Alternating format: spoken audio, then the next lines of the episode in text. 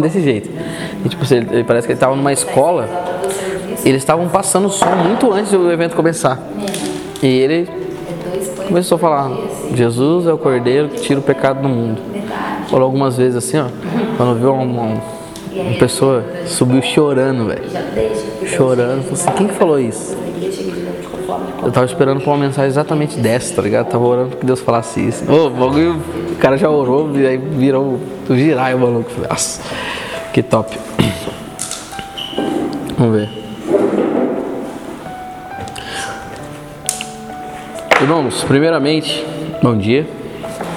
É, desculpa aí pelo horário. Vamos tentar ser mais rápido possível para não atrapalhar o dia de vocês aí. É, como eu fui trazer lá de tão tão distante dos nossos amigos aqui ministros lá de Santa Branca. Quem me conhece aqui é o David, a Amanda, são um casal de ministros lá da casa de Santa Branca. É, já vou fazer para eles se apresentarem, mas vamos morar primeiro? Pai, muito obrigado, Jesus, por essa manhã. Obrigado, Senhor Jesus, por todos os meus irmãos, papai, que estão aqui, papai. Espírito Santo de Deus, que o Senhor possa nos direcionar nessa, no... nessa manhã, papai, para que a gente possa aprender cada vez mais do Senhor, papai. Papai, que isso, Senhor Jesus, saia como vida em nós, papai. Que em nome de Jesus, cada palavra, cada ensinamento possa ser, Senhor Jesus, uma chave, papai, para que a gente possa crescer, Senhor Jesus, entendendo o jeito que o Senhor governa, pai. Em nome de Jesus, muito obrigado, Senhor. Senhor. Direciona essa aula, Pai, em nome de Jesus, Deus. Muito obrigado, papai. Amém. Amém. É, hoje nós vamos falar sobre paternidade e discipulado. Amém? Nota aí, o, é um tema muito importante. Até queria que toda a turma estivesse aqui. É, queria, não sei se eu repasso a aula depois, vamos ver. Porque eu acho que é um, esse tema é um tema que foi preparado de todas as aulas que teve até hoje, é, foi preparado para esse dia. Né? Esse é um tema que é muito forte, é um. É, como posso dizer? É um tema que a gente precisa entender. Quanto mais profundo a gente estiver nisso, mais a nossa vida cristã desenvolve, mais a gente entende o que o Senhor tem para nós. Amém? É, queria passar para o David rapidinho se apresentar e para Amanda. Aí eu dou o direcionamento, depois ele assume de novo. Oi, bom dia. É, sou David, sou ministro lá no Dano de Santa Branca. E é um prazer estar aqui com vocês. É só isso aí, vocês vão Amém. conhecer. ó. Todo mundo já conheceu o David, João? Do casamento, só eu não assim. É, é isso aí. Show de bola. Aí, ó, tá vendo? Nossa mãe, esposa dele. Bom, é um Membro, prazer estar aqui com você. membro 003 da Mudando Mundo. 04. 4. Três da Silvana. Mas é gostoso estar aqui, né, compartilhando e tendo esse momento, acho que a gente já se conhece de rostinhos, mas nunca de conversar com pessoas. Glória a Deus. Muito prazer estar com vocês, de verdade. É, eu, quando estava pensando sobre paternidade, eu pensei em chamar é, um casal de lá, né? E o pastor Pascoal me direcionou a eles, e sem dúvida eles é pessoa- são pessoas que entendem muito sobre o assunto. E porque eu queria trazer além de além de coisas teóricas sobre paternidade, sobre coisas bíblicas, eu queria trazer a vida de alguém que vive paternidade. E os dois são um exemplo de um casal que vive, que lutou, que apanhou com paternidade, que foi curado com paternidade. Então, ele vai contar eles vão contar um pouquinho a história deles, de como isso influenciou na vida deles, como é, isso influencia até hoje. Amém? É, antes de eu passar toda a introdução, queria saber de vocês, se vocês se sentirem à vontade, como é que é a paternidade na sua vida? É, quando fala paternidade, não estou falando nem num ambiente igreja, nem num ambiente é, aqui, ah, o pastor é meu pai, não. Paternidade, quando eu falo a palavra pai, quando eu falo paternidade, o que, que vem isso em você?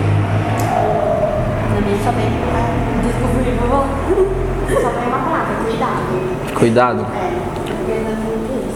é. É, você tem um bom relacionamento com seu pai, né, tá?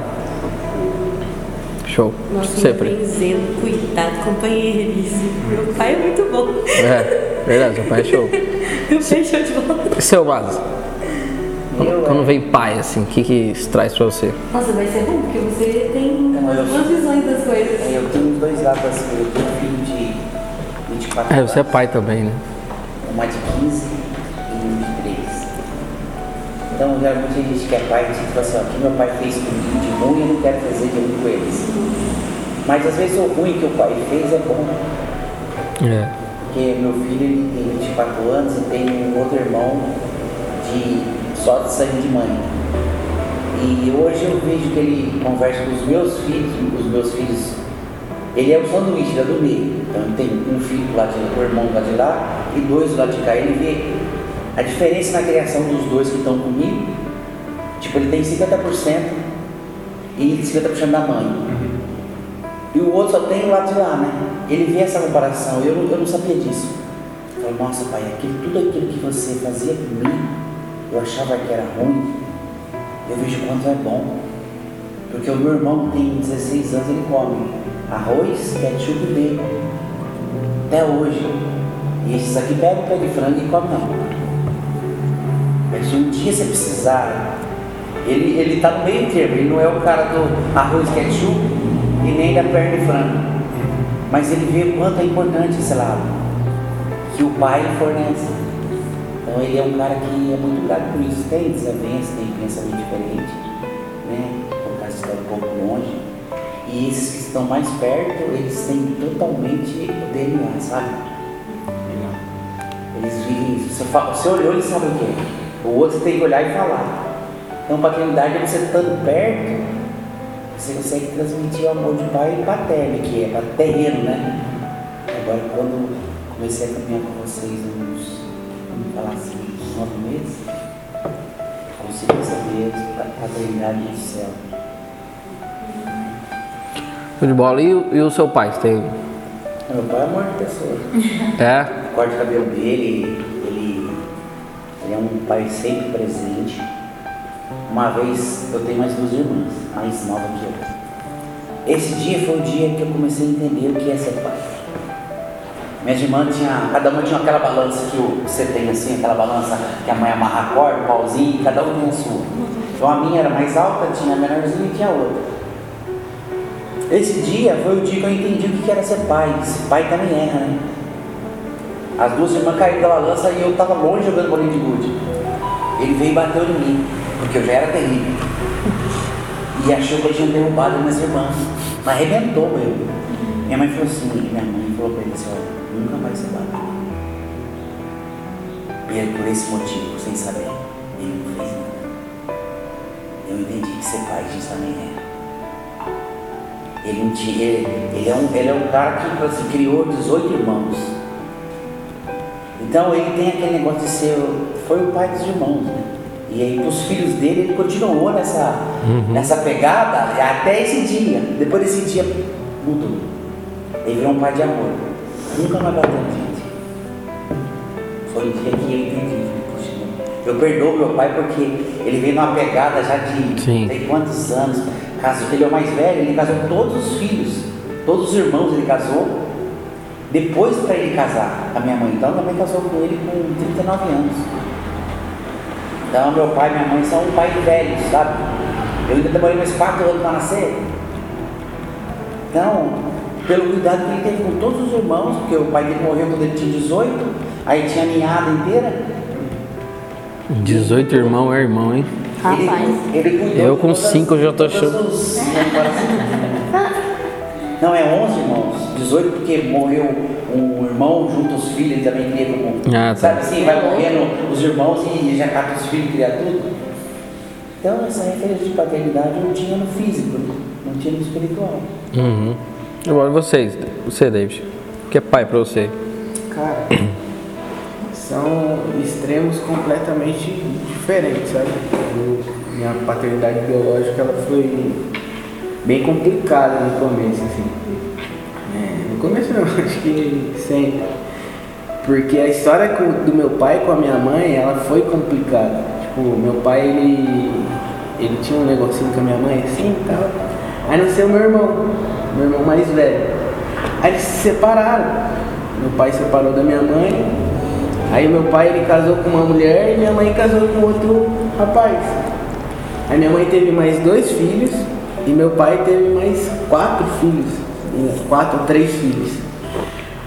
Aí, nessa jornada toda, o marido da minha mãe morreu. E o meu pai tinha separado da esposa dele. E eles se juntaram novamente. E eu sou filho dessa união, sabe? Eu sou filho desse, dessa união, dessa reconciliação. Eu fiz esse meio de campo. Aí, depois de mim, nasceu a minha irmã, minha irmã mais nova. Então, assim, meu pai ele sempre foi um cara muito trabalhador, sempre trabalhou na roça, fazia. Mano, tirava leite de vaca, essas paradas. Mas nunca foi um pai presente, nunca tive meu pai presente, assim, ó, oh, o certo é isso, você precisa fazer aquilo. Eu, as experiências que eu tenho com meu pai é tipo assim, é minha mãe dizendo assim, dele, vai lá pegar o seu pai lá no Rosário que seu pai tá bêbado lá. então era essa experiência, tipo, ir lá, pegar meu pai, ajudar ele voltar para casa. Ou assim, Dei, vai lá comprar um cigarro pro pai no bar e tal, vai lá comprar essas paradas. Foi essa a experiência que eu tive com meu pai. Até que depois o meu pai, ele antes de falecer, meu pai ele faleceu, eu tinha 15 anos de idade. A gente vivia experiências muito ruins com ele dentro de casa, porque ele ele nessa de beber e voltar para casa, beber e voltar para casa. Um dia ele estava no Rosário, que é uma praça bem conhecida lá em Santa Branca. Ele estava lá e ele levantou para ir para casa sozinho, o carro veio, bateu nele e sofreu um acidente. Ele ficou de cama e tal. Nessa época, cara, ele pegou e começou a ir na igreja com a minha mãe, começou a ir com a gente e tal, não sei o quê. Só que ele foi parando e foi atrofiando os nervos, os músculos foi ficando acamado. E mesmo acamado, ele tipo, acho que foi voltando algumas memórias de, de não sei, de quando ele viveu, né, com, com a experiência do pai dele. Ele brigava muito com a minha mãe, cara. Brigava muito, demais com a minha mãe, assim, de minha mãe dar banho nele ele querer bater na minha mãe, fazer essas paradas. E eu, como adolescente, olhando aquilo, falei, mano, minha mãe se mata em dois serviços pra colocar comida dentro de casa, esse cara fica o dia inteiro aqui, só quer cigarro, só quer fumo, ele ficava assim, quero fumo, quero fumo, quero fumo.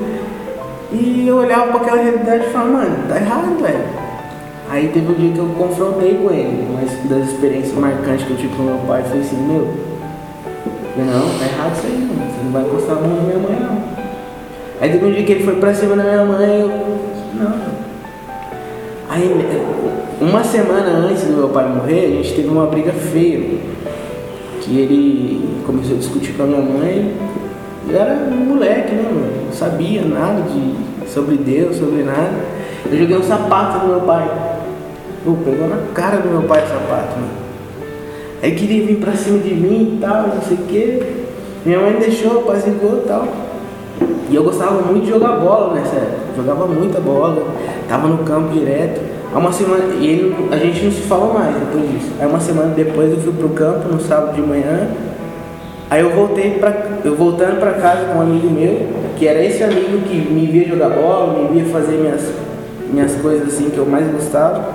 Ele me levou no campo, quando eu tava voltando, desceu um rapaz lá, o meu vizinho, ele falou assim, Leite, o que aconteceu na sua casa? Tá todo mundo chorando, mano. Aí na minha mente eu já sabia, meu pai morreu, mano. Mano, meu pai morreu. Eu não queria ir pra casa nesse dia, porque eu já sabia que meu pai tinha morrido e, tipo assim, meu pai tinha morrido sem conversar comigo, sem a gente se resolver, sabe? Resolver essa parada. Então, a, a minha paternidade biológica, ela, ela foi muito assim, sabe? Foi muito. Teve um, uns extremos bem cabulosos, cara. E, assim, e conhecer o que é ser pai depois, né? É, à luz da palavra de Deus, o, que Deus ele chamou para ser um pai foi assim algo determinante, marcante na minha vida mesmo, foi um divisor diário né? para saber assim, pô, mano. E assim, eu saber disso foi algo que, que me marcou tanto, que eu consegui perdoar o meu pai, todos os traumas que eu vivi com ele, porque assim, eu consigo, eu consigo olhar para a paternidade hoje e saber assim, pô, meu pai era ruim, mas quem foi o pai do meu pai? Tá ligado? Sim. Quem criou meu pai? Qual foi a forma que, com que ele viveu a vida toda dele? Talvez o que ele viveu a vida dele inteira era reflexo daquilo que ele fazia com a gente. Sabe? Não teve alguém que chegasse pra ele e, mano, é, vem aqui, vou te ensinar como é que é tal, ser pai. Não teve isso, mano. Mas eu tenho, eu tive isso. E até quando a gente foi casar, eu com a Amanda, a gente. Eu, dentro de mim, eu falei, gente, manda, pastor, pastora, um ciclo precisa se encerrar na minha vida. Todo esse ciclo de maldição que vem até hoje, na minha vida isso vai acabar. Em nome de Jesus. Meus filhos não vão viver o que eu vivi, mano. Vai ser totalmente diferente. Não, glória a Deus. Foi um divisor de águas assim mesmo, sabe? Porque a- quando a gente entende o Cristo, né, assim, a gente fala, ah, mas meu pai, ele teve uma criação ruim com o pai dele. E assim, às vezes a gente tá nesse cenário. Eu também tive uma criação ruim com meu pai. Só que aí a gente vai reproduzir com os nossos filhos, é, automaticamente a gente faria isso, como, como carne, como Adão. Mas quando a gente tem um encontro com Cristo, Cristo ele nos lava e nos purifica de tudo aquilo, né? nos traz a luz da Sua palavra, para que a gente possa gerar um novo ciclo. Que era uma das coisas que eu sempre pensei na minha vida toda. Eu, eu sempre pensei, cara, eu preciso ser um outro ramo da minha família, sabe? Minha família funcionou entre divórcios e divórcios até hoje. Eu não vou me divorciar. Eu botei isso na minha cabeça e, e- e fiz, tentei fazer do jeito mais certo possível dentro do meu, do meu relacionamento para que não pudesse acontecer isso. Porque eu sei, e aí eu já falo um pouco sobre a minha paternidade, é, quando eu tinha 10 anos, meu pai separou da minha mãe. E eu tinha. Tem três irmãos, né? Que era do parte de pai, assim. A gente vive- sempre cresceu junto. Eu não, não me entendo por gente sem já meus três irmãos. Eu sou o segundo, mas desde quando. A última lembrança que eu tenho, ou a primeira lembrança que eu tenho, a minha irmã mais nova já tinha nascido.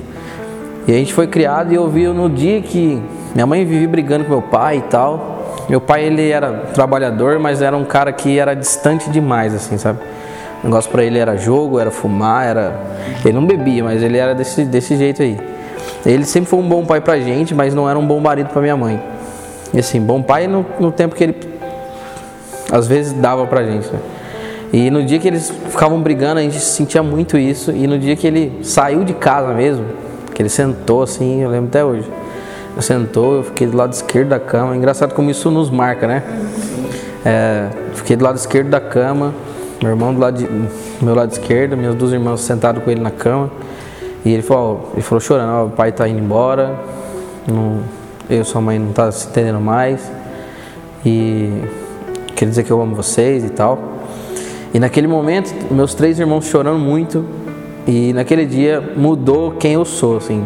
Eu era, sempre fui muito introvertido e eu não mudei minha personalidade no dia, mas eu, eu me encarei como se eu fosse o homem da casa a partir daquele dia. E eu falei assim, eu não, eu não posso chorar esse dia. Eu não posso chorar porque eu tenho que ser forte para meus irmãos. Eu sou o irmão mais velho. E naquele dia eu não chorei. E isso me, trazou, é, me trouxe traumas para a vida toda só por não ter chorado naquele dia. Eu fiquei anos e anos sem chorar. Eu não sabia o que era chorar. A pessoa falava chorar para mim, eu não, eu não sabia. Eu tinha repulso de, de- do que era choro, né? E por conta disso. E depois desse divórcio, minha mãe foi pior ainda, né? A paternidade do meu pai se afastou mais ainda. Eu vi meus irmãos sofrerem muito por causa disso. Hoje até alguns dos meus irmãos ainda sofrem muito por conta disso, desse divórcio. Então, assim, a paternidade para mim, meu pai hoje, ele, ele é um bom amigo, né? Ele é um ele é meu pai, respeito e honro muito, mas não tive uma história muito bonita com meu pai também não. É, por mais que eu nunca tive nenhuma afronta com ele, nem nada disso, mas esse divórcio, essa separação, é, trouxe muito, muito caos para minha família, assim. Então, e é um dos temas que eu que a gente vai tratar, porque assim, a paternidade ele é o estilo de governo de Deus. E quando é tirado a paternidade, quando uma mãe cria os filhos sozinhos, ou quando há o divórcio, quando tira a figura do pai, isso causa marcas muito grandes na vida de uma criança, muito grandes. Por isso que a igreja ela precisa preservar a família, sabe? Precisa preservar é, não só criar mães, mulheres de Deus, mas criar pais, homens de Deus, porque o pai ele tem um, ele tem um posicionamento com os filhos muito importante. Porque assim, a mãe ela tem, um, ela tem um sentido pastoral e profético, né? E o pai ele tem um sentido apostólico e de mestre. Então assim, o pai ele consegue, não sei se você já ouviu falar, que a mãe quer sempre trazer para perto. Não, não, não vai, é perigoso. E o pai falou: não, ele precisa ir, ele precisa aprender, ele precisa cair, ele precisa, né? E eu sei que eu sou um pouco assim mesmo, não sendo pai, né? Eu, cuidando da minha sobrinha esses dias e elas brincando assim, e eu via que tinha possibilidade de cair e em nenhum momento eu ficava barrando elas de cair, entendeu? Já uma mãe, ela já, não, não, não sei o quê. E eu não. Se cair, eu simplesmente ia pegar no colo e acudir fala, não faz mais isso e tal. Porque a gente, como um pai, né, como homem, a gente tem esse pensamento mais apostólico. E não tem nenhum problema com isso, porque cada um das figuras tem seu papel importante. Porque o filho precisa de alguém pastoral e profético, e, a, e o pai, e o filho também precisa de alguém apostólico e de mestre. Então, assim, é muito importante que tenha essas duas figuras, tá? É, você, mano, você quer compartilhar? Não, na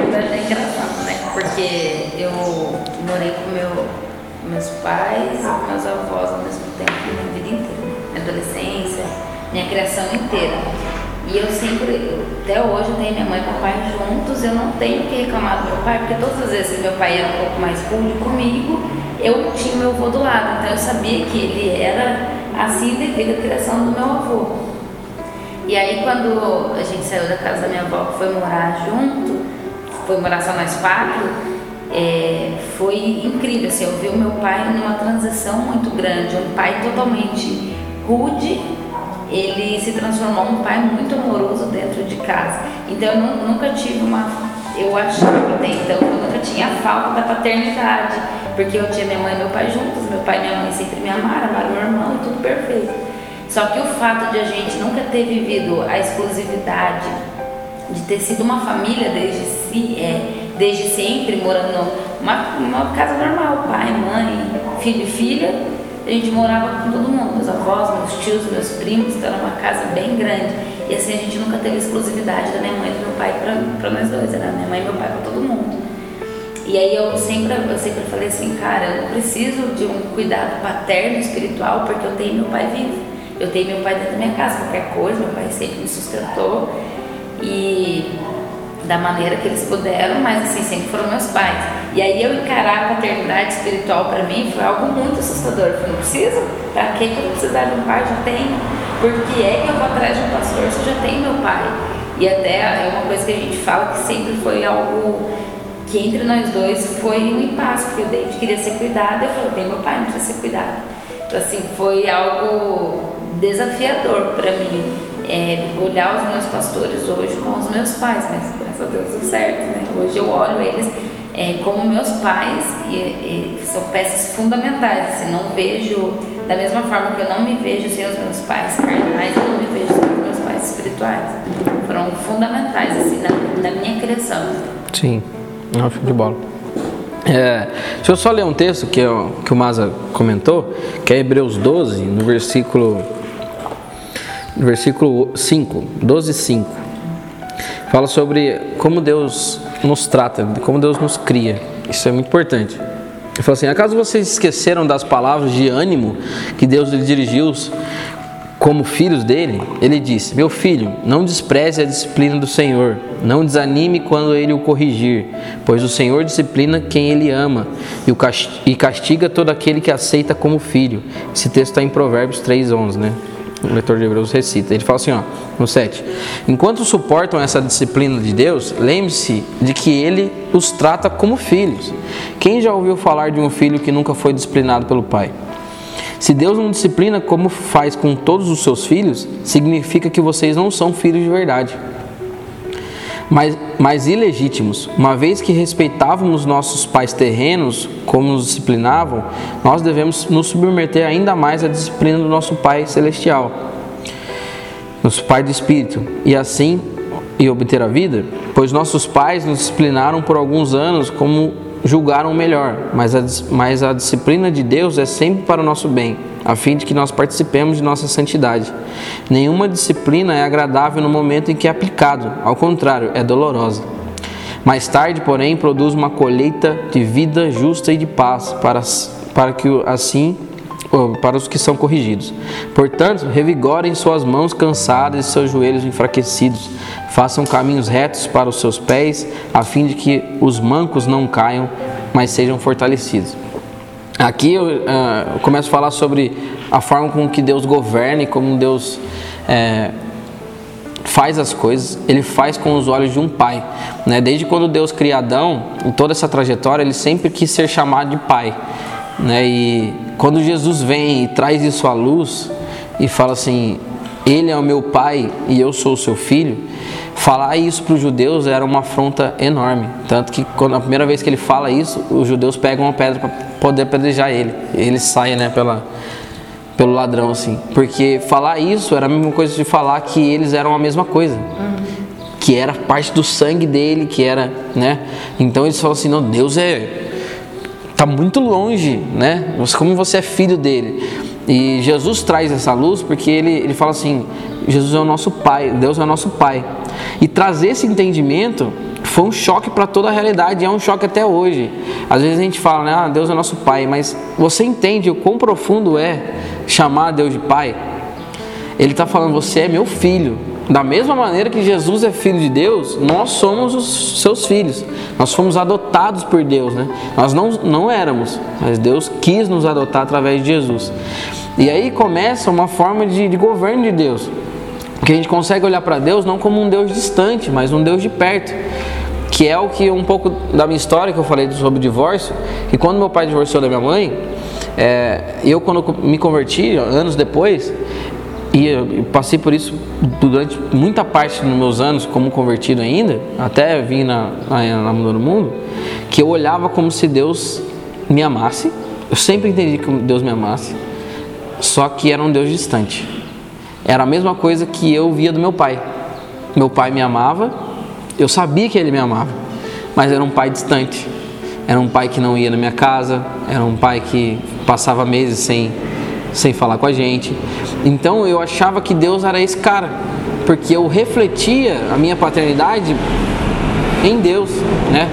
Tipo assim, que eu tive meu pai biológico, eu refletia com Deus, como se Deus ele, ah, eu tô aqui, mas eu vou de vez em quando aí visito você, vou de vez em quando aí e falo alguma coisa, e eu, eu reproduzi isso, né, para com Deus. E deixa eu ler um texto que eu tinha escrito ele fala assim: ó, paternidade é o jeito que Deus governa. Nós éramos galhos da árvore do conhecimento do bem e do mal. Tudo o que fazíamos naturalmente eram coisas adâmicas e de pecados. Após a morte de Cristo na cruz, fomos arrancados dessa árvore do conhecimento do bem e do mal. Morremos juntamente com Ele, com Jesus, para que na ressurreição possamos ser enxertados na árvore da vida. Né? Nós fomos criados a partir de Adão, que tinha comido dessa árvore, né? do, do conhecimento do bem e do mal. Então, tudo que a gente faz a partir de Adão era assim: isso aqui é bom, isso aqui não é. Isso aqui é bom, isso aqui não é. E a gente ia até mais para o mal do que para o bem, né? Então a gente começa a ditar coisas na nossa vida que, ah, meu pai não foi tão certo agora, né? Meu pai estava, estava errado ou alguma coisa assim. E a partir de Jesus, nós somos tirados desse, desse fruto dessa árvore, conhecimento do meio do mal, e Paulo vai dizer que nós somos enxertados na árvore da vida. Então, a partir da, daquele momento, nós não somos mais é, galhos dessa, dessa árvore do conhecimento do bem e do mal, mas galhos da árvore da vida, que é em João 15 vai dizer isso, né? Que ele é a videira verdadeira e nós somos os seus ramos. Nós somos criados, nós somos gerados a partir dele. Tudo de nutriente que vem, vem dele, né? E aí, o que, que tem a ver com paternidade? Porque tudo que vem do pai, ele passa para os filhos, que é os galhos, né? Aí, só que eu, o entendimento de que Deus é Pai, eu acho que é bem nítido para cada um de nós aqui. Então, o que eu quero tratar bastante aqui também é sobre uma paternidade espiritual.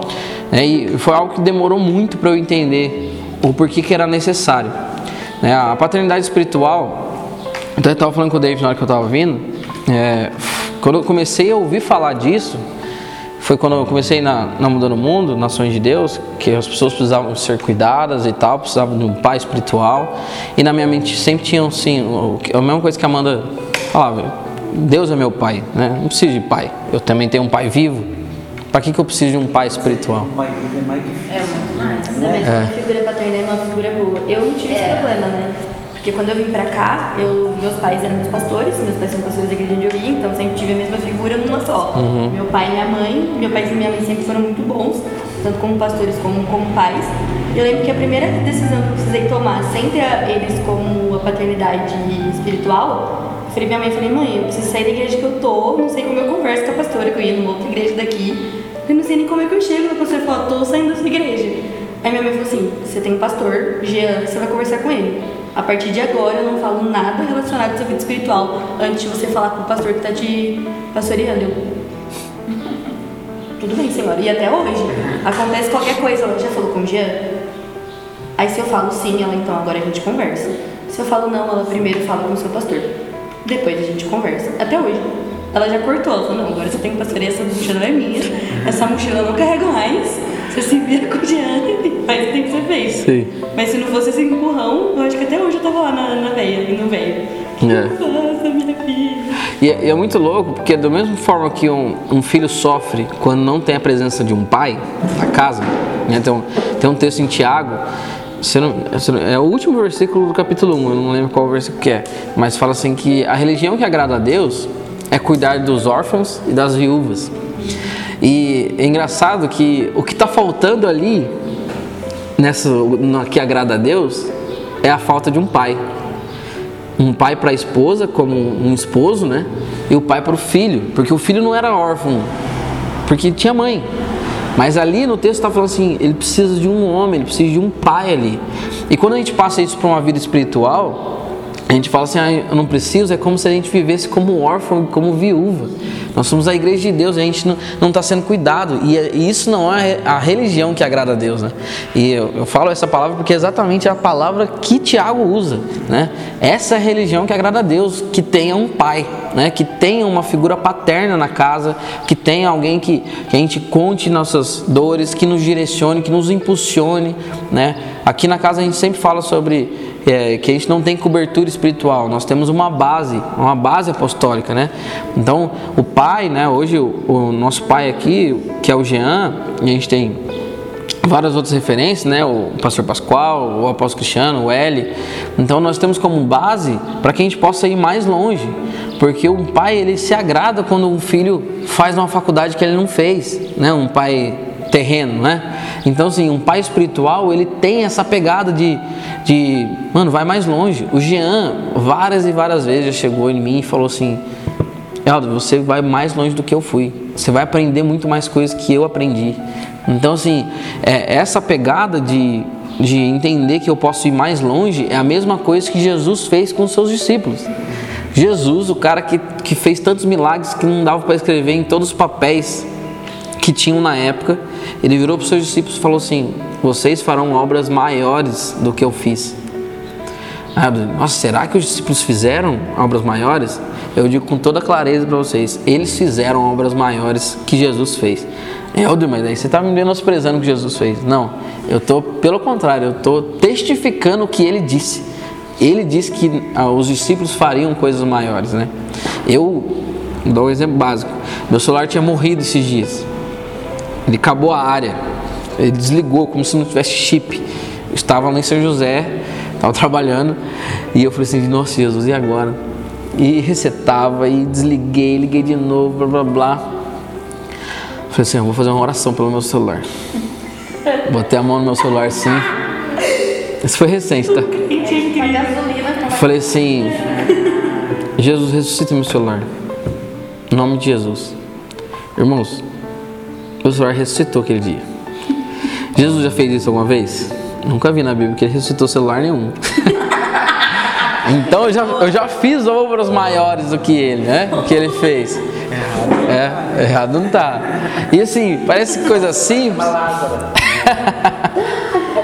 Parece uma coisa simples, mas é muito verdade. Porque assim, eu usei naquele momento uma palavra de fé e de um, um conhecimento que eu tinha. Falei assim, cara, se eu posso, se eu orar, pode acontecer todas as coisas, né, mano?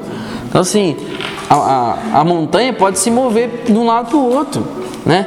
Eu nunca vi uma montanha se mover ainda. É porque eu acho que a pessoa não teve fé para isso ainda, né? Nossa, irmão, uma vez quando eu era criança, eu lembro disso até hoje, É. que eu tive um surto, você acredita? É. Minha mãe e meu pai tinham, porque eu fiquei na frente do... Depois da aulinha, Montanha, vai! Fiquei, eu ficava revoltada com a minha mãe. Eu não tenho fé porque a montanha não saiu do lugar. Sério? Porque ela tava me zoando esse dia, me contou pra ele. Chorei, entrei em surto. Ô, maneiro aí, mano. Caraca. É, é muito louco você falar isso, porque uma das experiências que eu tive no começo, é quando eu comecei a sentar com o pastor, conversar algumas coisinhas, e era tudo muito novo e tudo bagunçado, mano. Eu não tinha essa parada, sabe? Eu não sabia o que era sentar com meu pai. O que mudou em mim para começar a enxergar essa parada foi uma palavra que Deus ele, ele deixou marcada no meu coração. Entendeu? Quando Deus ele quis é, redimir a terra, quando Deus ele, ele quis reconciliar os homens com Ele, qual ferramenta ele usou? Vai. Filho. É. Assim, cara, se, se a gente entender isso e conseguir enxergar que como filhos nós somos encarregados dessa reconciliação, eu olho para minha família hoje, eu não olho com a dor e o trauma que eu tinha lá atrás. Eu olho como uma ferramenta de Deus para reconciliar ele com o pai de verdade, tá ligado? Eu olho para os meus irmãos hoje e falo assim, cara, eu sou um passarinho que estava preso numa gaiola um dia e alguém abriu essa gaiola e falou assim, vai. Aí eu vi coisas e, e- vivi coisas lá fora dessa gaiola que eu falei assim, mano, existe vida fora da gaiola. Só que eu sou o cara que voltei pra gaiola e falei assim, mano, vem cá comigo, vem aqui, mano. E o pastor ele usa muito essa analogia, né? Ele falou isso pra mim aqui. Vem aqui, eu vou mostrar uma vida melhor pra vocês. Existe um pai lá fora, existe uma parada lá fora que vocês precisam viver. E assim, esse processo ele continua na minha vida hoje. Porque eu entendo que eu só vou conseguir mudar alguma coisa, eu só vou conseguir, sabe, dar destino para os meus filhos como pai, se primeiro eu entender o que é ser filho. Independente de como foi meu pai. Sim. Eu preciso entender que a primeira coisa, antes de ser pai, eu preciso ser filho. E ser filho, mano, é, é- é assim, é, é entender o, o plano de Deus pra nós. Sim. Que tem muito a ver com isso que você tá, Sim, sem dúvida. tá falando, sabe?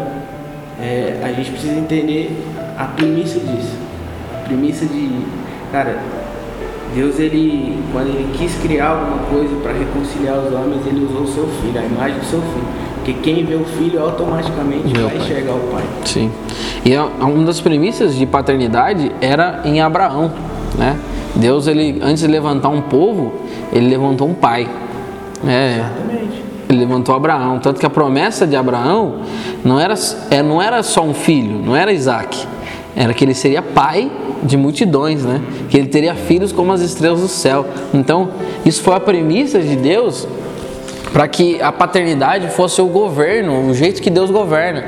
Então, quando nasce Isaac, depois nasce Jacó, todo mundo olha para, todo mundo de Israel olha para os três e fala assim: né? É, um- é uma disciplina paterna, isso vem de um pai, né? Fala que são os três patriarcas, né? Então, assim, ele vem dessa palavra de pai. Então, pai para a galera que é judeu tem um- uma importância muito grande. E assim, aqui no Brasil a gente acaba meio que é, distorcendo um pouco isso, porque pai pra gente é muito, muito ruim, né? Não sei, não sei, eu sei, a maioria de vocês tem experiências muito boas com os pais, mas a grande massa, sim, sem dúvida nenhuma do que eu tô falando, tem problemas assim expressivos com o pai, né? Pai que abusou dos seus filhos, pai que era muito agressivo, pai que não, não sabia ser nem marido, muito menos pai. Então isso tem muita coisa. E assim, uma vez Deus me, me direcionou, eu estava orando muito pela igreja católica na época, para as pessoas que são católicos e tal. Eu falei, Jesus, por que, cara? Eu já tentei é, tentar entrar no mundo deles e entender Maria como mãe, sabe? Maria como alguém de Deus, assim, do jeito que eles olham, tá? É, e eu falei assim, Jesus, me explica isso, por que, que eles têm tanto isso dentro deles? E o Senhor falou para mim, Helder, que no Brasil, a mãe É referencial. a referência de Deus para eles. Então, assim, olhar pai, falar que Deus é pai, é, eles, sempre, é, eles sempre colocam a mãe primeiro, porque a mãe vem primeiro. Se os filhos vão separar, com quem a gente fica? Com a mãe. A mãe é o maior símbolo de cuidado, a mãe se vira, a mãe é, é pai e mãe no mesmo tempo e tal, tal. Então a gente, a gente converge tudo para a mãe e acha que isso é muito bonito. Muito tempo. Minha mãe criou a gente sozinha praticamente. Então eu sempre falei, nossa, minha mãe é vida louca. Só que quando uma pai, quando uma, um, quando uma mãe é pai e mãe, isso não é bom para a sociedade. Isso não é bom para a igreja de Deus. Assim, ah, então discriminar, não, de maneira nenhuma. Né? Minha mãe lutou para isso, a gente foi criado muito bem, só que faltou muito de um pai, faltou muito o direcionamento de um pai, o destino de um pai, sabe? Então, assim, por isso que essa aula de hoje é muito, além da gente entender sobre paternidade biológica e espiritual, de ter né, um pai que nos direciona espiritualmente também, é, é entender que nós vamos se tornar pais um dia ou mais que já é pai, entender que nós devemos ter esse direcionamento, sabe? De botar o peso nas nossas costas falar assim, cara, eu sou pai e o destino dessa criança depende muito de mim. Depende dos meus ensinamentos, depende do que eu vou falar, do, do que eu vou ser, né, para essa pessoa. Então, é, é um negócio que a gente precisa entender. Acho que essa é uma mentalidade apostólica da igreja, olhar sempre a outra geração, né? As outras gerações. Né? Isso, isso é uma igreja apostólica que olha sempre para frente. Então, é muito importante a gente, a gente ver isso, que assim, mesmo que a gente não tenha tantos problemas com nossos pais, e aí, como é que nós vamos cuidar dos nossos filhos? Né? Tanto que um dos meus maiores sonhos é ser pai. Eu vou, um dia, se Deus permitir, eu vou ser pai um dia. É. Tomara um pouco, um pouco tão distante assim, Já mas. falei pra você duas, ó. É mesmo? É a mais cara que tem na terra, essa é a linha. Não, tô... vou esperar um pouquinho. Mas eu tenho muito sonho. É algum dentista que deixou aí, ó. Porque eu acho que deve ser. Eu acho que deve ser uma experiência violenta, irmão. Porque assim, eu olho pra Deus com um olhar de filho, somente filho, e eu já piro cabeção, velho. Imagina você ser pai, você se colocar como se você se colocasse no lugar de Deus. É. Falar a experiência do primeiro e do último. Tem, tem três, um de 24, um 15 e 8. O que eu participei mais, o que eu vivi mais, foi a expectativa do primeiro. Que você tenta consertar no segundo, que você errou no primeiro, e que você quer melhorar no último, porque esse vai ser o último, sabe? O último eu vou, eu vou ser. Tudo que eu errei nos dois eu vou tentar. Vocês estão falando como humano. Uhum. Humanamente falando, foi assim. E cada um é de um jeito, mas cada um de vocês é de um jeito. Mas eu, como pai, é, consegui entender muito o que meu pai era quando eu me tornei pai. Eu entendi que o filho que eu era, eu era um filho que aprendeu a ser filho sendo filho. Você não tem. Ah, como é que é ser filho? Agora você sabe falar. Mas na hora que você vê algo de você, né, como se concebe um filho, o pai dá a parte dele, a mãe dá a parte dela e Deus dá a parte dele.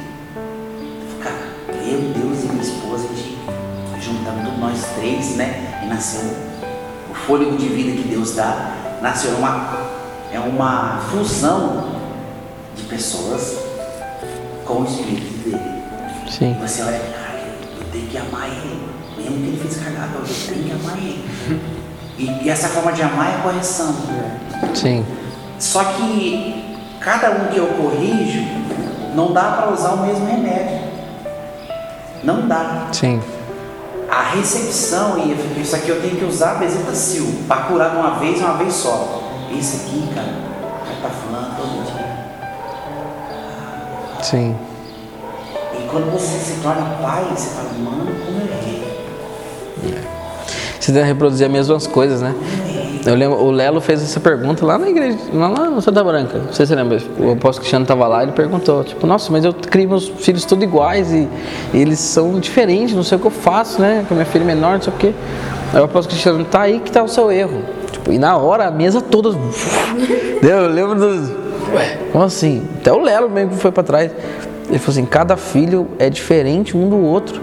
Então são nós como pais nós devemos olhar os filhos na sua personalidade, na sua identidade e cuidar deles de forma diferente. Tem filhos que precisam de mais cuidados, tem filhos que precisam de empurrão, entendeu? Precisa ser jogado para frente. E a gente tem que entender que é assim que funciona. E até com a nossa paternidade espiritual. Vai ter momentos que a gente vai ser cuidado, que vai colocar no colo, vai ter momentos que gente vai falar alguma coisa. Né? Eu, eu passei com uma experiência com o Pascoal, que eu estava no dia até. E o Pascoal virou para mim, a gente tinha passado por um atrito muito grande assim. E eu fui lá para falar, conversar com ele e o Pascoal virou para mim assim: ah, se quiser sair da igreja, sai. Tava o David e tava o você lembra disso? Você teve uma com o Pascoal? É. Aí eu falei assim, e eu, na hora, cara, eu, eu fui para Mudando o Mundo para ser cuidado, né? Para receber não, para entender que eu preciso de alguém, eu não sou autossuficiente, né? Foi um, das, um dos motivos de eu ter ido para lá. E naquele momento eu vi que ele estava com muita dor e eu falei assim, eu só preciso baixar minha cabeça, ficar quieto, né? E falar que eu tô com ele, pedir perdão. E foi exatamente o que aconteceu, né? A gente se reconciliou naquele momento, assim, eu não estava brigado com ele, era mais uma situação que aconteceu bem chata, assim, que, que houve no dia. E eu lembro que momentos antes, né, isso foi uma trajetória para que esse dia chegasse. Eu lembro que eu namorava com a Júlia, a gente tinha começado a corte e lembro até hoje que eu fui eu, eu, o Sotero e a Fernanda combinamos de ir para Paraty. E a gente ia para Paraty, não sei o que, né? casal em corte e tal, não pega nada, blá blá. E eu comentei com ele, com o Pascoal. E o Pascoal falou assim: Não é bom que vocês vão. Não é bom que vocês vão, você é líder de adolescentes. O que, que os adolescentes vão pensar quando um, um casal vai viajar, sendo, não sendo casados, e isso não vai ser bom, eu não quero que vocês vão. Irmãos, eu, eu recebi aquilo assim, ó, solteiro na hora. Eu e o Fernando não vamos. Falou? Falou. Eu lembro até hoje. Isso foi, foi gritante para mim. E eu, e eu falei assim, você não vou, né? Falou que não vai. Eu tinha isso dentro de mim. Falei, não, eu, eu preciso obedecer. Eu quis obedecer, né? Eu lembro que eu contei pra Júlia, nossa, a Júlia virou no giraia. Louco! Não, é que exatamente. Ele pensa que é, não sei o quê, e eu fui. Mas é que quando você tem uma figura paterna, assim, que tipo, meu pai deixaria quem É, deixar. É, difícil entender se é assimilar, assim. E daí vai vendo. Aí eu lembro que, que eu liguei pro Sotero, a gente chorou tal. E eu tinha orado, Deus me da- tinha dado um- uma palavra. E de- depois que eu liguei pra ele, Sotero, eu falei, não, a gente vai conversar com o Pascoal, não, não pega nada, nossa, a gente tá em corte, não sei o que, a gente vai dormir em quartos juntos, né? É, nós- quatro juntos, não ia ter problemas sexuais né, dentro do, do relacionamento. Mas eu tava olhando como um filho olhava, sabe? E ele tava olhando muito além. E assim, acabou que eu liguei pra ele, pro Sotero. E agora? Quê?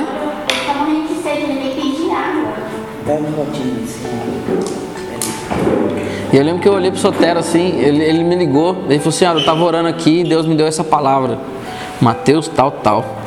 Aí na hora que eu fui abrir, mano, era exatamente a palavra que Deus tinha me dado quando eu tava orando.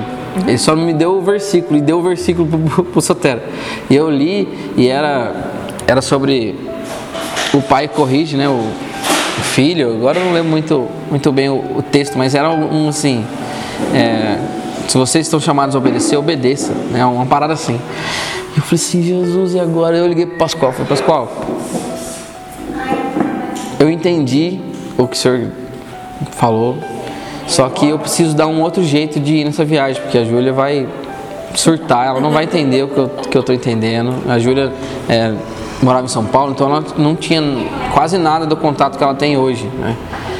E eu falei assim, Jesus, e agora? O que, que eu faço? Enfim, acabei, mudei a viagem que era de dois dias, de três dias, se não me engano, para um dia, a gente foi em bate e volta. Mas, irmãos, eu fiquei a viagem toda pens- pensando assim, Senhor, o que, que eu tô fazendo aqui? E até hoje isso me incomoda. Me incomoda não, não pela viagem. Tanto que na viagem a gente não, não, não se beijou, não, a gente foi tranquilo, fomos e voltamos tranquilo. Mas foi um desafio gigantesco para mim aquele dia. Foi assim. Porque eu não tinha obedecido e toda vez que eu não obedecia meu pai ou minha mãe, sempre acontecia algo ruim e eu fiquei assim, fiquei restringido, eu não curtia a viagem, eu não, nem lembro de muita coisa. Até esperando pior acontecer. Então assim, eu fiquei, eu fiquei bolado demais. Então, é, naquele dia eu não obedeci. Acabou que chegou nesse, nesse dia e ele falou assim: você não está disposto a ser cuidado? Pode sair daqui, pode procurar outra igreja e tal. Falou bem rude. Falou, Depois que viajou. depois. Foi bem depois, assim. É que esse acontecimento Gerou muita coisa. gerou muita coisa. Gerando, né? Aí, pode falar. Eu acho que a paternidade espiritual tem dois pilares assim fundamentais para ela existir: verdade e obediência. A gente precisa caminhar com os nossos pais Sim. em verdade e sermos obedientes. Eu lembro que um dia eu tava discipulando o Sotero, mano. E isso é muito louco, porque sempre sentei com os meninos, conversava e tal. E, essa época que eu tava vivendo, já mudando o mundo, tava muito difícil, tava muito ruim, sabe? Eu tinha acabado de terminar noivado, tava com a cabeça bem virada, sabe? Minha cabeça tava totalmente zoada. E eu discipulando Sotero e tal. E um dia o Sotero veio abrir o coração pra mim e ele, David, passando por isso, isso, isso, tal, não sei o que. Eu falei, mano, amém. Vai falar com, o- com o pastorzão, mano, seu pai e tal.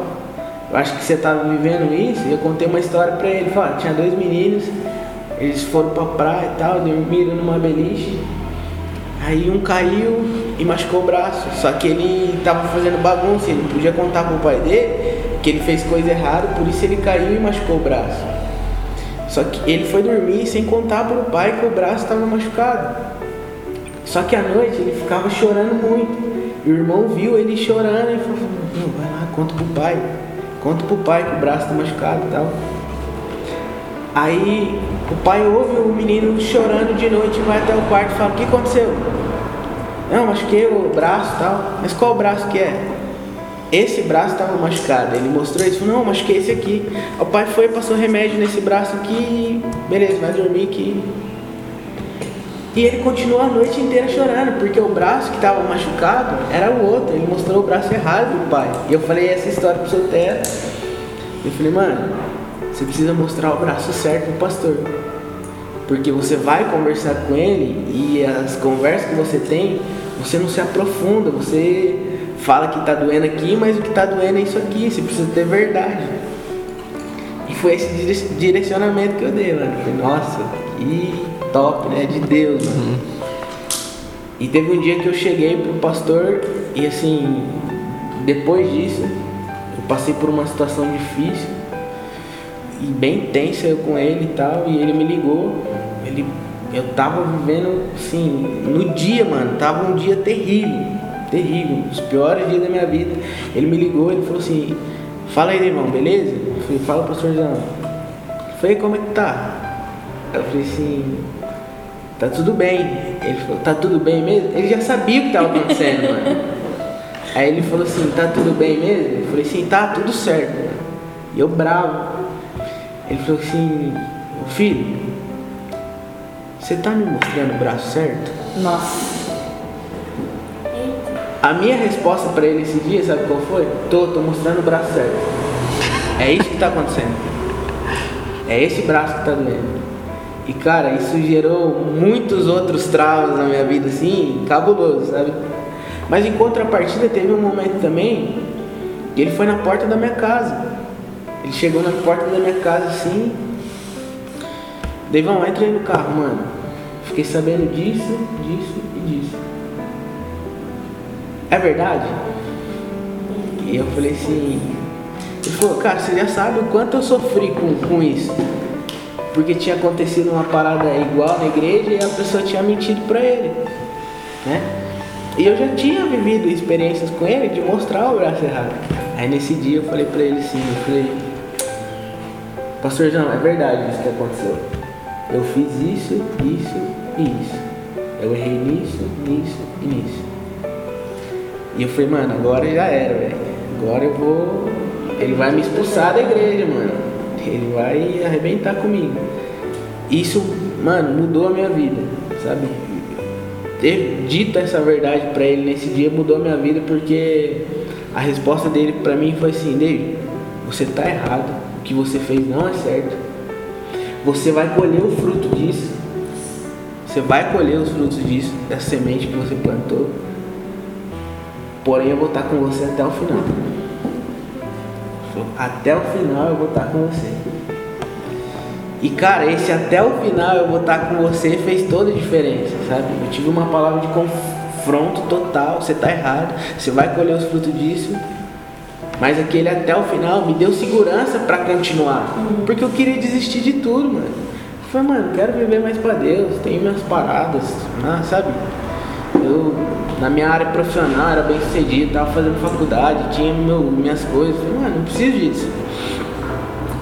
Só que isso mudou a minha vida de uma forma porque tinha dias, depois que eu, depois desse dia, as coisas, sabe, começou a mudar de uma forma assim radical, cara.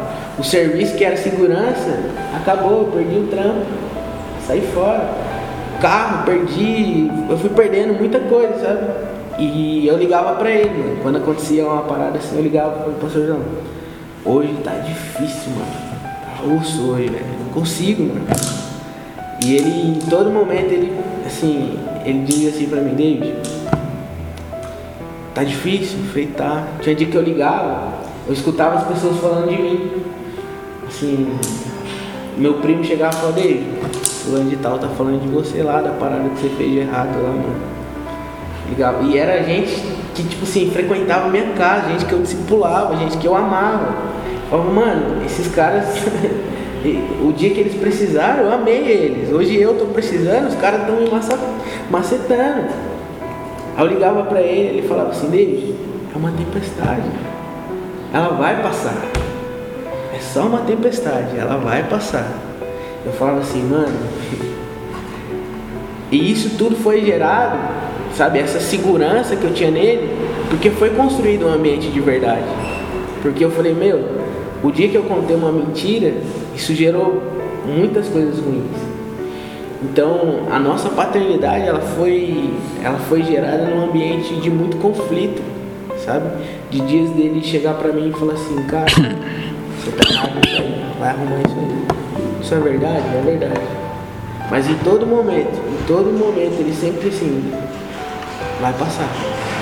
É uma tempestade e vai passar, sabe? Eu acho que a, a paternidade espiritual da nossa vida, quando a gente consegue entender, a gente vive essa vida de verdade, por mais difícil que seja, a gente entender, a gente entra no segundo pilar, que é a obediência. A gente tem que obedecer. Sabe? A gente precisa viver uma verdade e a gente precisa obedecer.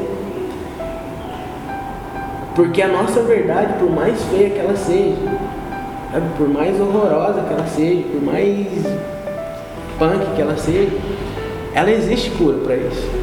Existe cura para nossa vida. Deus ele quer proporcionar cura para nós. E a gente precisa andar nesse caminho de, de, de verdade e de obediência. É o que a gente estava conversando no carro. Hoje eu sou casado, né? Tenho minha casa, minhas paradas. E eu só consegui, sabe, é, viver tudo isso sabe? Eu olho como se fosse uma, uma redenção, um plano redentivo de Deus para minha vida, porque eu decidi viver uma vida de verdade em relação à minha paternidade.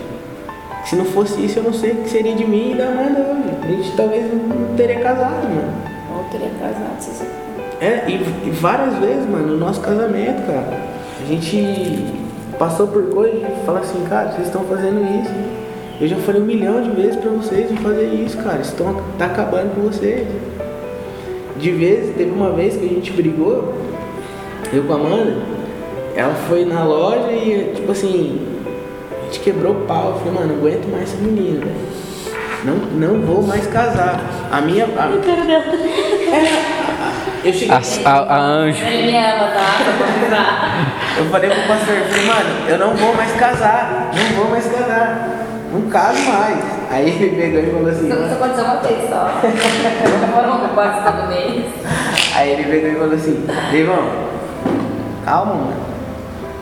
Calma, lembra da tempestade que eu falei pra você? Vai passar. E assim, era duas, três horas da tarde, eu louco da vida, mano. Querendo enforcar a Amanda. E ele lá na porta de casa, mano. Ele, ele pegava meu carro, ele pegava o carro dele, ia atrás de mim, me colocava no carro, chorava, mano. Chorava, chorava, chorava, ele vai passar. Aí depois desse dia, né? Depois, foi ele, foi exatamente nesse dia, né? A gente brigou lá na loja. Aí eu falei, mano, eu não vou casar mais. Não vou casar mais, não tá dando certo, só tô me machucando, a Amanda só tá se machucando. Não vou casar mais. A Amanda foi pra casa dela, né? Com medo pra caramba, assim.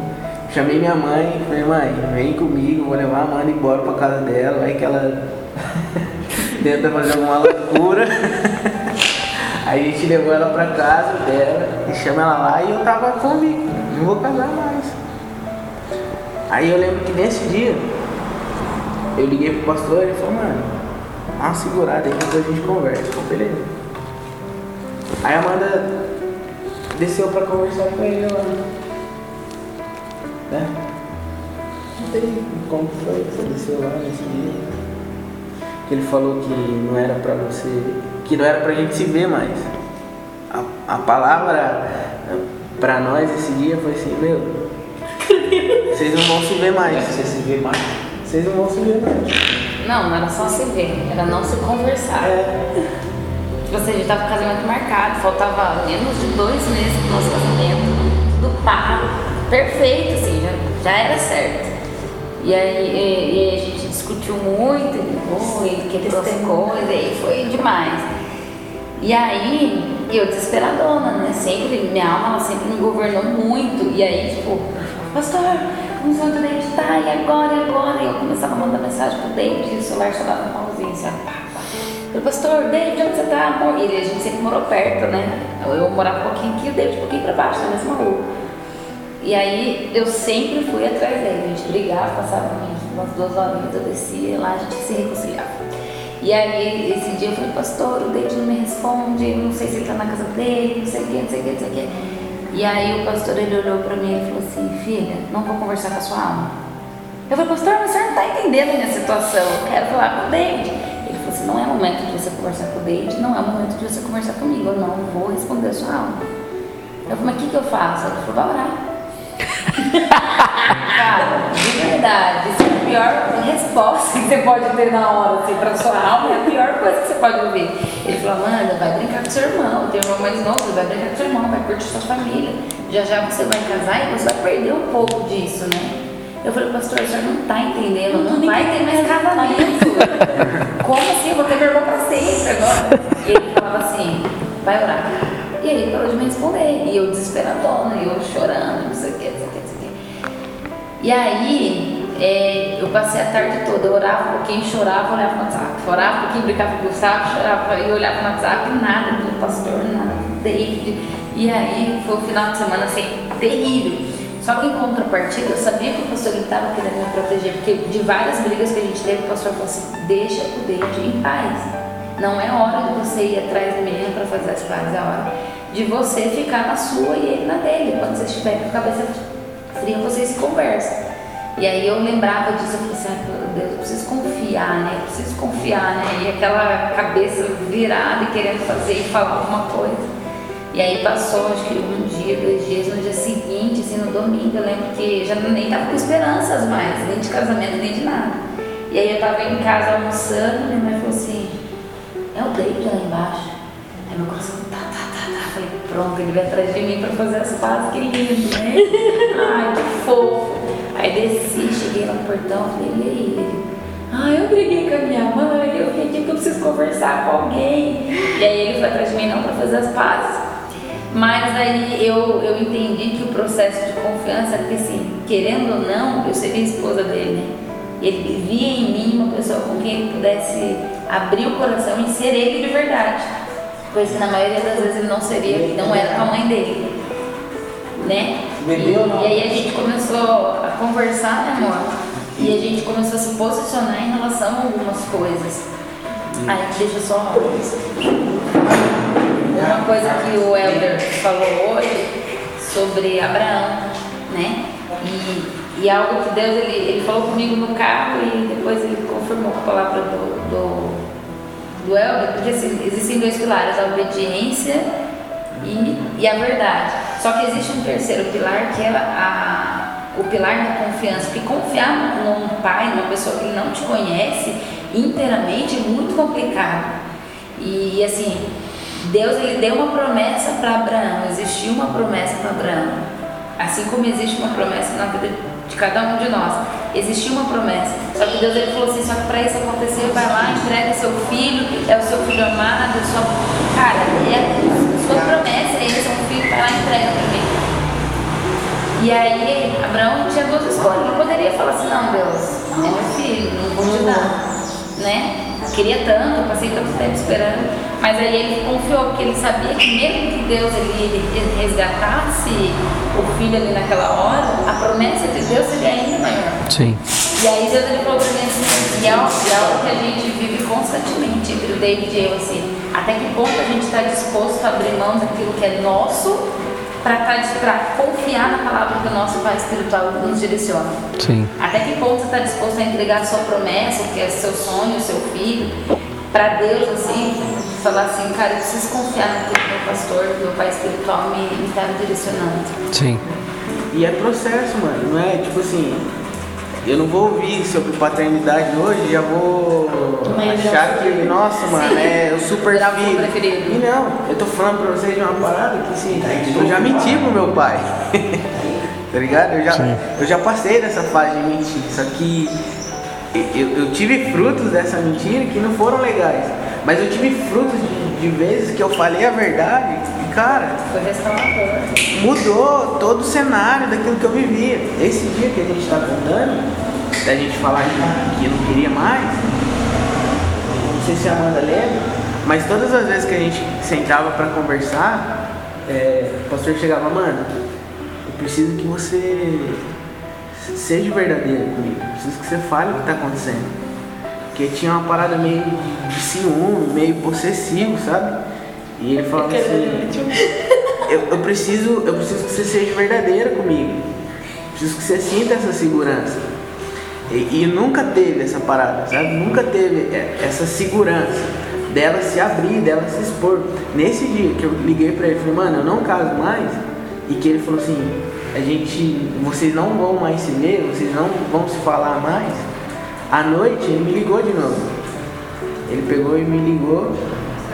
Foi bem de noite, ligou quase meia-noite. Ele me ligou e falou assim, dele, Amanda desceu aqui em casa hoje. Você confia em mim? Assim, confio.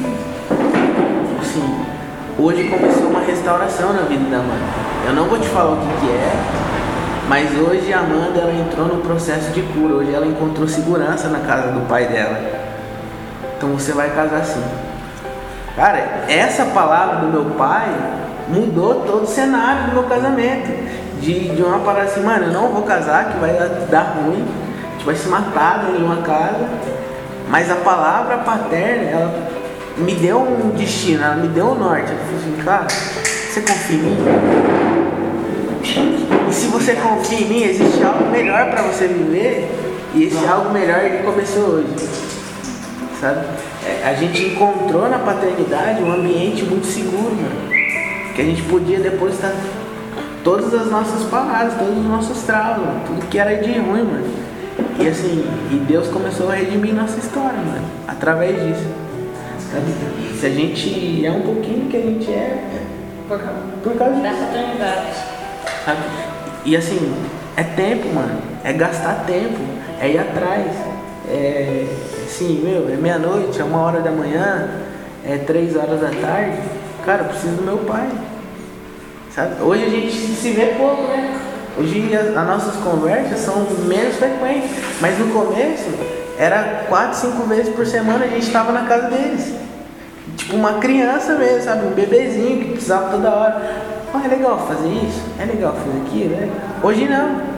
Mas hoje ainda existe esse confronto. Até que palavra para esse tempo na nossa vida, que a gente sentou essa semana para conversar, a gente estava cheio de planos, mano, vou pro Iberi, vamos fazer isso, vamos fazer aquilo, ia ser a primeira vez que a gente ia junto. E nosso coração queima por isso, sabe? Meu coração arde fazer missão, tá assim. E a gente sentou na mesa essa semana e, mano, você vai e você não, você fica. E aí? Cara, eu já tive um milhão de experiências com ele que a palavra dele mudou, meu amigo. Não tem como eu olhar pra ele e falar assim, não, eu vou. Uhum. Não, você, deixa, você hoje fica. E a mano, hoje você vai. E aí, meu irmão? Então assim, é, é libertador isso, mano. É libertador, de verdade, cara. É assim, eu, eu tenho a plena certeza que assim, isso mudou a minha vida, mudou as, as próximas gerações da, do David e da Amanda, sabe? Sim. Os meus filhos, eles com certeza, eles não são só, não vão viver aquilo que eu vivi, mas eles vão traçar voos muito mais altos, tá ligado? Sim. Eles vão chegar em lugares muito melhores mano, por causa disso. E até os filhos espirituais, né? Sim, com certeza. Que isso não é só biológico, né? Tipo assim, esse ensinamento que vocês estão dando pra gente hoje tá mudando muito quem eu sou hoje. Tenho certeza que cada um de nós aqui, porque era, era muito o que eu via nas sonhos quando começou a falar sobre paternidade. Falei isso no carro também. Que biblicamente não tinha tanta coisa assim, ah, você precisa de um pai espiritual. Não tinha um versículo que fala assim, vocês precisam de um pai espiritual. E eu era muito apegada nisso. Só quando eu olhava na vida de cada um deles, de que falavam aquilo, aquilo era tão verdade, aquilo era tão puro, tão, é, tão de Deus, que eu falei, cara, não tem como não ser de Deus essa parada.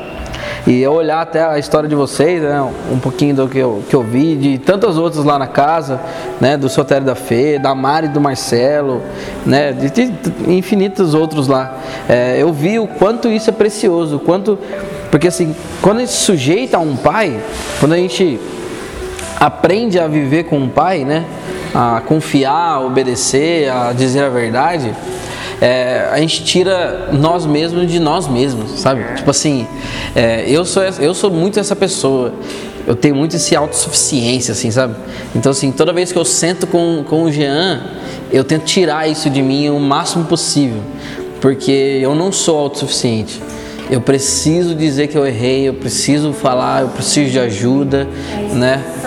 Exatamente. Quando a gente expõe. O Sotero deu uma palavra pra mim muito louca também uma vez.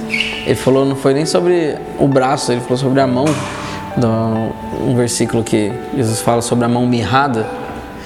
Que Jesus vai curar a mão mirrada de um cara, provavelmente a mão do cara era assim. E ele fala assim: estende a mão que eu vou curar você. Ele teve que expor, ah, ele teve que colocar aquilo que estava ruim na frente de Jesus para que ele pudesse curar, né? Jesus tinha curado várias vezes só só de dar uma ordem ou de tocar. Naquele dia em específico ele pediu para o menino de mão mirrada, estende a mão, mostra o que está ruim, mostra o que tá, precisa ser melhorado, precisa ser curado, né? Então, é, o ensinamento de paternidade, não sei como é a paternidade de vocês hoje com, com o Jean ou com algum dos líderes aqui da casa, mas eu queria muito trazer uma coisa para vocês hoje. Se tudo que a gente falou hoje aqui não, não fez muito sentido para ninguém, queria que essa última frase fizesse. É, busque a paternidade de você. Tanto que é uma das coisas que o David falou no carro também, achei muito louco. Que o Pascoal ele aprendeu a ser pai tendo que cuidar deles. Então, assim, às vezes você olha e fala assim: Nossa, não sei se o, se o Jean é, seria um, um bom pai, né? A gente tem essa muito essa pegada, mas sim, é uma das coisas que eu aprendi com a Zelinda também no, no retiro, que foi lá no Bog do Murilo, eu acho. Ela falou assim: extraia a paternidade do seu pai. Você lembra? Arranque a paternidade do seu pai. Ele já é um pai, só que você não está sendo filho, você não está usufruindo de tudo que ele tem. Então, o que eu falo para vocês hoje é isso: arranque a paternidade do Jean, arranque a paternidade do Pascoal ou de quem for o teu pai, sabe?